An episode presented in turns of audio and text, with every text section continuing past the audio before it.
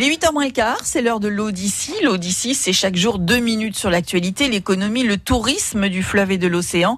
La SNSM propose en ce moment des formations théoriques et pratiques pour les futurs surveillants de plage, comme l'a expliqué Michel Bins, le responsable du centre de formation d'intervention à Nantes, à Alain Chaillot. Alors les formations sont déjà bien entamées parce que nos, nos jeunes recrues ont, démarré les entraînements, que ce soit natation, secourisme et, navigation euh, dès le mois de septembre dernier, avec un, un programme hebdomadaire toujours assez lourd, environ 15 heures.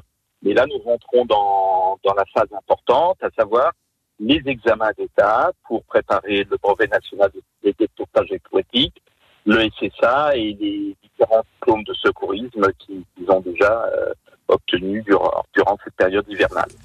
Voilà, des formations qui sont sanctionnées par un certificat de compétences reconnu par la sécurité civile. Nous avons une couverture importante euh, avec 32 centres de formation euh, répartis en, en, France, principalement au, au, bord, au, bord, des côtes, dont Nantes euh, fait partie depuis euh, plus de 40 ans maintenant. Alors la promo 2019 sera composée de 27 euh, nageurs sauveteurs, futurs nageurs sauveteurs, on va dire, puisque les, les examens vont avoir lieu euh, au mois, au mois d'avril.